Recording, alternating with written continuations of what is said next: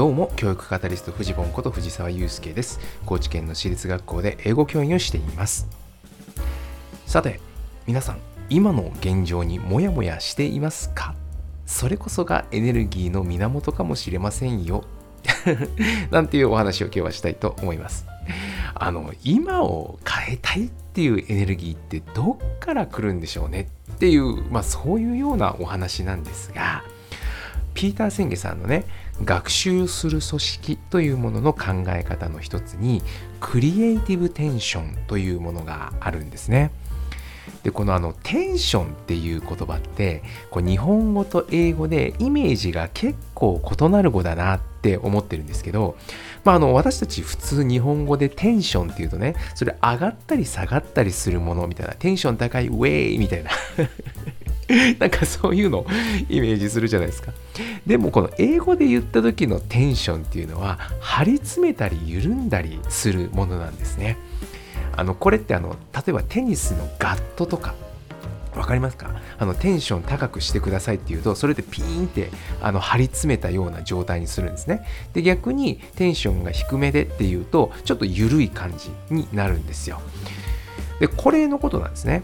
でこのクリエイティブテンションって言った時に、まあ、よくねあの表されるのが輪ゴムです輪ゴムをね指にかけて上下にピーンと伸ばすとこの図でね説明されるんですけど、まあ、このピーンと伸ばした上が自分たちの理想で下が現実っていうことなんですね。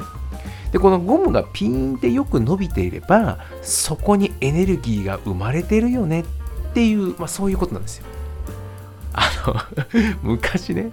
あのストレッチマンっていうのがあったの。知りませんかね？でなんかストレッチしてるとおおここにストレッチパワーが溜まってきたぞみたいな。もう何言ってるかわかんないっていう方ごめんなさい。でもなんかそのここにパワーが溜まってきたぞみたいなのってこう伸びてるピーンとしたところにこう張りを自分で感じながらみたいなやつなわけですよね。まああのあのイメージかなと僕は思っていて。要するにあのピーンと伸びているとそこにはその、えーとエネルギーが生まれているということなんですよね。で反対にですね例えば、えーと、上の方にギュンってこう縮んでしまう、まあ、ある意味こう理想ばっかりに行って現実を無視してしまうあるいは下にギュンっていってしまうあの現実に寄りすぎて理想が下がってしまうっていうふうにすると、まあ、このテンションっていうのは緩んじゃうわけですね。でそうするとねこの緩んでるっていうのは実はねあの緩んでるので居心地がいい状態ではあるんですよ。まあ葛藤とかストレスが少ないっていうのかな、うん、いうような状態で。まあだからそれでいいじゃんっていうふうに 思うんだけれどもでもねよくよく考えてみてください。こういう時ってじゃあこの現状を変えようっていうエネルギーって湧きますかね？これ難しいんですけどなかなかこういう時って湧かないじゃないですかそういうエネルギー。あの行動を起こしたいって思う時ってある意味居心地の悪い状態なんですよ。もっとこういう風にあればいいのになっていうこうモヤモヤがあるような状態。その時にこそ今を変えたいっていうエネルギーが湧いてくるって。なんか人間ってやっぱそういうところありますよね。で私たちってこう往々にしてですねどうやってこの居心地の悪さを解消するかっていうことを考えるんだけれども実は僕たちがね本当に考えなきゃいけないことはどうやってこのある意味の居心地の悪さを保ち続けてエネルギーを生み出し続けることができるのかっていうことかもしれないですよね。特に、えっと、組織を今こういうふうに変えていきたいというふうに思っているような場合ですねあるいは自分の現状をこういうふうに変えたいっていうふうに思っているような場合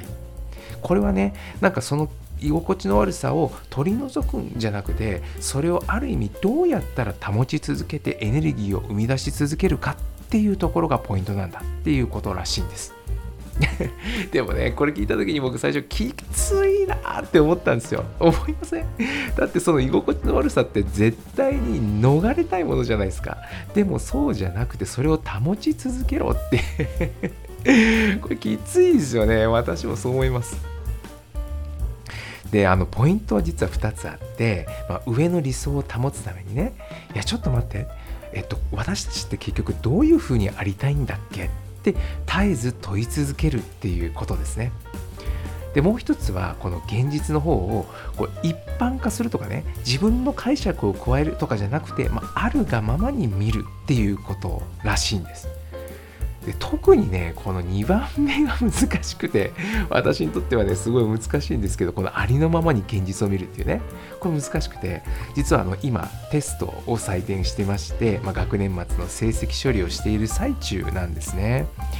で私は、まあ、このね自分の英語の授業を通して生徒に自己効力感を高めてもらいたい。ね、生徒に世界は変えられる未来は作れるそんな風にねこう授業を通して、えー、思えるようになってほしいなんてそういうことをね思っているはずなのに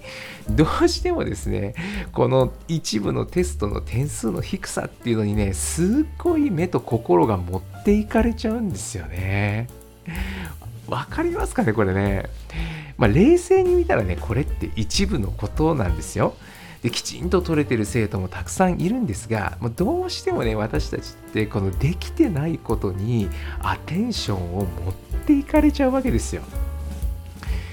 でね、あのシステム思考の観点からすると、まあ、そうさせているものは何かっていうところこの問いが大事だっていうことでね。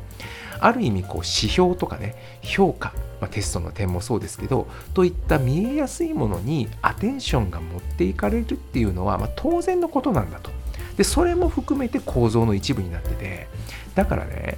えー、私たちが一部のテストの点数の低さに目が奪われてしまうのだとしたら僕らが考える必要があるのは本当に注意を向けたいものに注意が向けられるような構造はあるのかっていうことなんじゃないのっていうふうに、まあ、ちょっと助言をいただきまして僕すっごいハッとしたんですよね。あ本当そうだなと思って。